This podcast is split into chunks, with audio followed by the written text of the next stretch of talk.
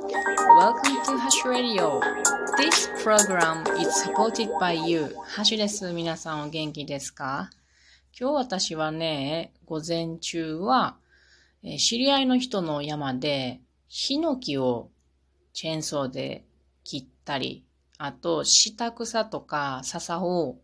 仮払い機でね、機械でね、こう、バイーンと切る除草作業などをして楽しかったですね。しかし、今日ヒノキを切ったのは、まあ、細いヒノキですけども、マキタの電動チェーンソーっていうのをね、使わせてもらったんですよ。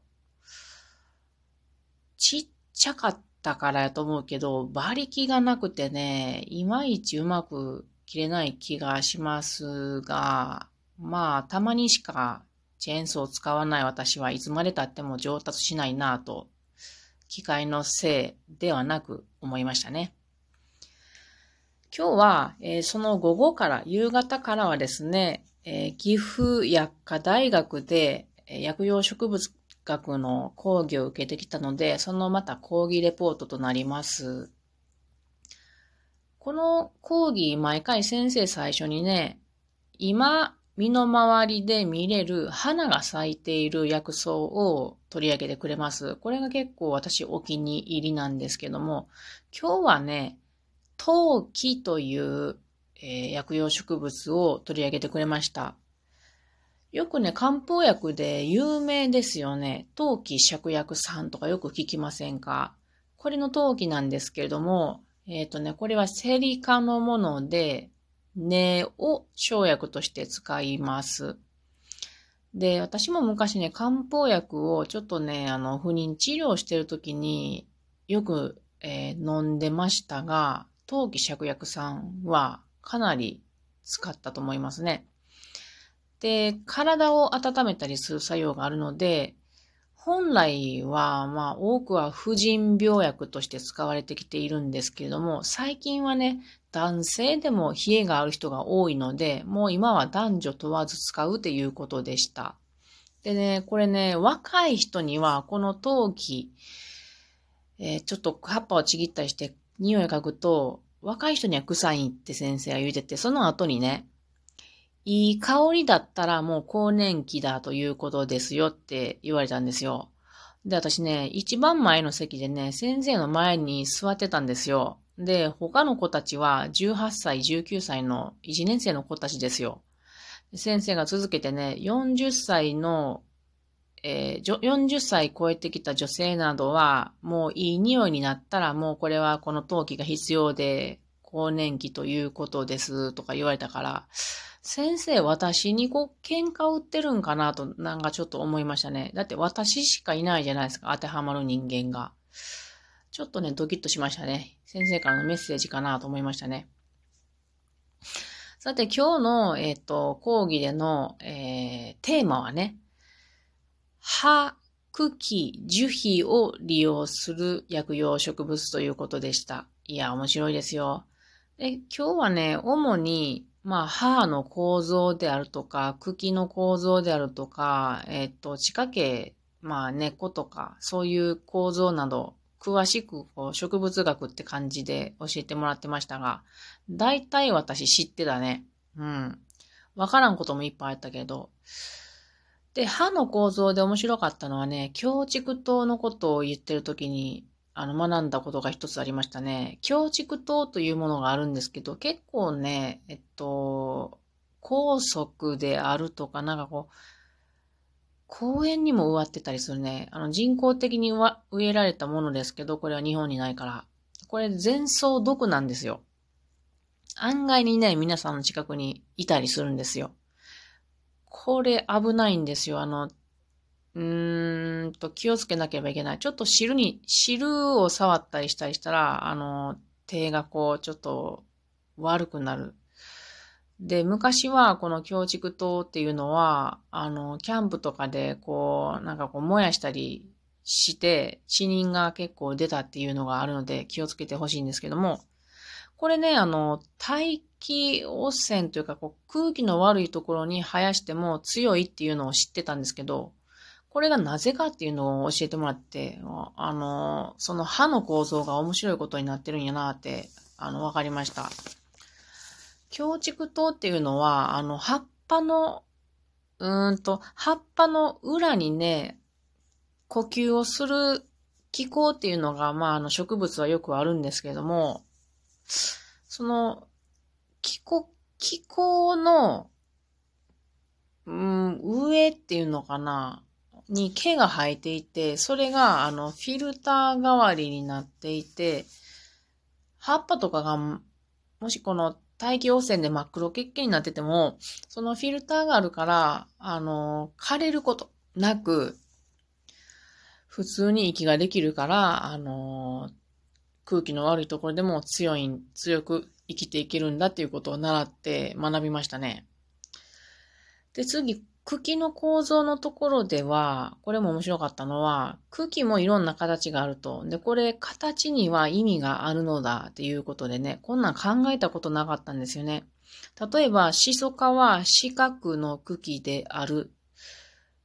だから、ある程度この茎の形を見たら何かであるとか、なんか総仕様であるとか、そういうのがわかるらしいんですけども、先生のレベルになってくると。で、このシソ科は四角の茎っていうのは4つ角があるっていうことですよね。で、角を作ることによって強度が増すなどそういう意味があるそうです。で、この角に、えっと、広角組織といって、熱く稼働する組織があって、これによってさらに強くなっているみたいな。で、稲科やったら丸で、まあ稲とかね、足とかね、で、まるでこう、中が、あの、空洞じゃないですか。あの、ストローっていうのは、ストローっていうのは、ストローは稲かとかから来てると思うんですけども、ストローベリーっていうのは、なんやろね。なんやろね。あ昔覚えたのに忘れたけど、あの、中が空洞っていうのは、水をたくさん通すために中が空洞になっているということです。稲もね、足とかもね、水の中に、こう、泥の中に入ったりしますもんね。で、そこで面白い話やなと思ったのが、ハスね。これは稲じゃなくて水蓮花やけれども、ハスって大きな葉っぱしてますよね。その真ん中に、葉っぱの真ん中に小さな穴が開いてるだ、開いてるんだそうですよ。私知らなかったんやけど、これ調べたらすごい面白かった。で、その穴っていうのは、あのー、うん、レンコンも水の中に、まあ、ハスですからね。あの、ハスは葉っぱが上に出てて、でそっから、あの、葉っぱの真ん中に穴が開いてて、それが釘を通ってずっとあるわけですね。んで、うんと、泥の中に、えー、実が、実というか地下茎、うちらが食べるところはその地下茎のとこをレンコンって言いますけど、食用のやつね。その穴と繋がってるんですって、その葉っぱにある穴からレンコンのこの茎の先まで、その穴が数が一緒だそうです。ずーっと繋がってるから。で、そこでこの植物は空気がないと生きてけへんから、えっ、ー、と、泥の中まで空気を通しているっていうことで、なるほど、そういうレンコンの穴の意味はあったんかっていうのを学びましたね。同じ数ってすごいね。だからあの、レンコンが息を根っこから吐きたいときに、その、えっと、レンコンの部分部分からね、ハス、ハスが息を吐きたいときに、レンコンの地下茎の部分から空気、二酸化、じゃじゃ、酸素を作るでしょ？酸素を、その、えっ、ー、と、茎を通って、その上部の葉っぱのその真ん中にある、うん、穴から、ふわっとこう、空気を出すそうなんで、雨の日に中心に水が溜まっていたら、そこからブクブクブクとなっているそうなので、これちょっとこ、あの、このハスの時期見に、見てみたいものだなと思いました。それからね、最後にね、三大民間薬の植物ってあるんですけど、これがね、何かというと、玄の証拠というものと、毒ダミと大箱なんですね。で、その中で一つ今日は玄の証拠を最後に先生話してくれたんが、